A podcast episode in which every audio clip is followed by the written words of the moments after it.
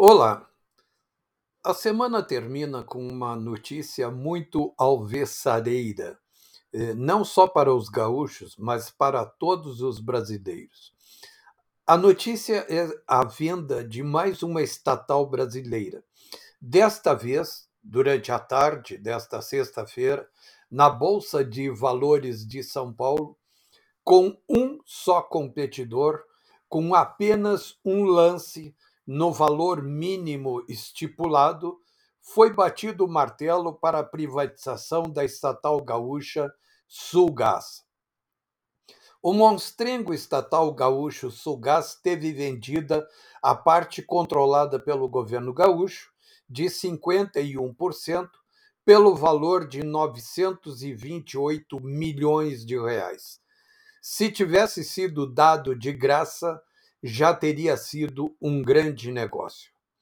A estatal foi arrematada pela Compass Gás e Energia, empresa criada no ano passado pelo grupo COSAN.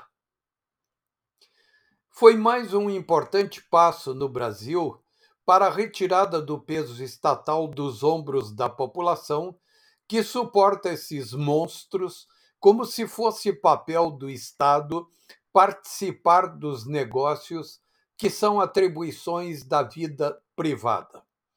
Até agora, o governo do tucano Eduardo Leite já esteve cinco vezes na Bolsa de Valores, com a PPP do saneamento da região metropolitana de Porto Alegre, com a venda da Companhia Estadual de Distribuição de Energia Elétrica e da Companhia Estadual de Transmissão de Energia Elétrica, e ainda na concessão da rodovia RSC 287.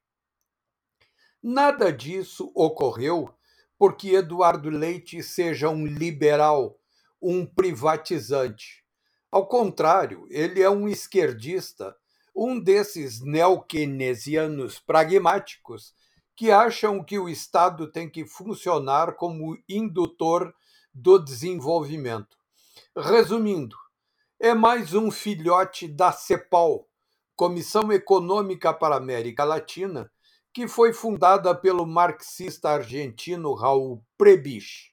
Estudaram e atuaram nesta instituição três nomes muito conhecidos dos brasileiros: Celso Furtado, Fernando Henrique Cardoso e José Serra.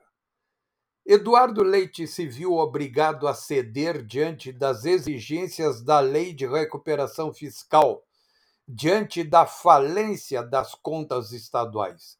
Nesse processo, o governo gaúcho ganhou uma liminar do Supremo, suspendendo os pagamentos mensais da dívida com a União.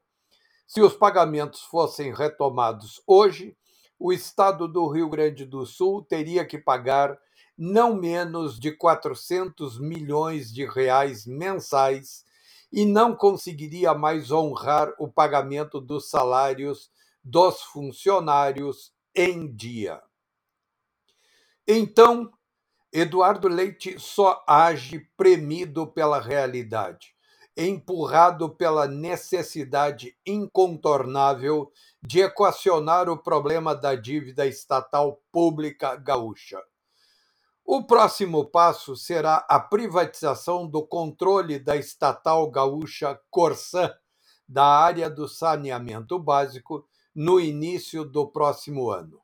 Esse negócio promete ser bem mais rentável do que a venda do controle da estatal Sulgás. Mas, mesmo assim, ficará faltando o principal: a queda do grande tabu, que é a privatização do Banrisul, Banco do Estado do Rio Grande do Sul. A queda desse totem do estatismo é condição fundamental, incontornável, para que o Estado possa aderir à lei de recuperação fiscal com a União. E está se estreitando a janela para a venda do Banrisul. O banco é pesado, quase parando. Tem uma corporação velha e sem iniciativa, de caráter não competitivo. Nesta era de digitalização do mercado financeiro, o Banrisul, um banco cartorial, não tem qualquer futuro. Precisa ser passado nos cobres o mais rápido possível, enquanto ainda vale alguma coisa. Porém, mexer com esse mamute é um grande problema para os gaúchos porque o banco foi fundado em 12 de setembro de 1928 no governo estadual de Getúlio Vargas.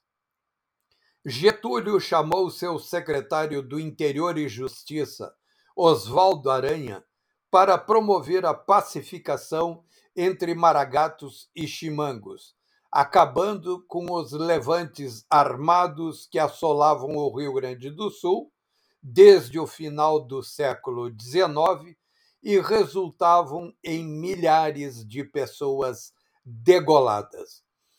Os fazendeiros gaúchos estavam quebrados desde a falência do Banco Pelotense. Então, como contrapartida ao acordo de pacificação, exigiram do governo a criação do Banrisul para financiar a atividade rural do Estado. Oswaldo Aranha teve sucesso na tarefa, assinando o Acordo de Pedras Altas, que pacificou chimangos e maragatos. Por conta desse acordo e da unificação gaúcha, Getúlio Vargas pôde detonar a Revolução de 30, que o levou ao poder no Brasil, onde permaneceu até 1945. Por aí se imagina a dificuldade dos gaúchos para tratar do tema, mas ele será ine inevitável. Portanto, a privatização da Sulgás deve ser parabenizada, mas não é motivo para fogueteio. O Rio Grande do Sul só irá mudar o seu destino e o seu futuro quando romper com esta dependência do passado derrubar o totem e vislumbrar o horizonte à frente. Infelizmente, isso não acontecerá logo, porque o governador Tucano Leite cedeu à sua ambição política e abdicou de continuar governando o Rio Grande do Sul.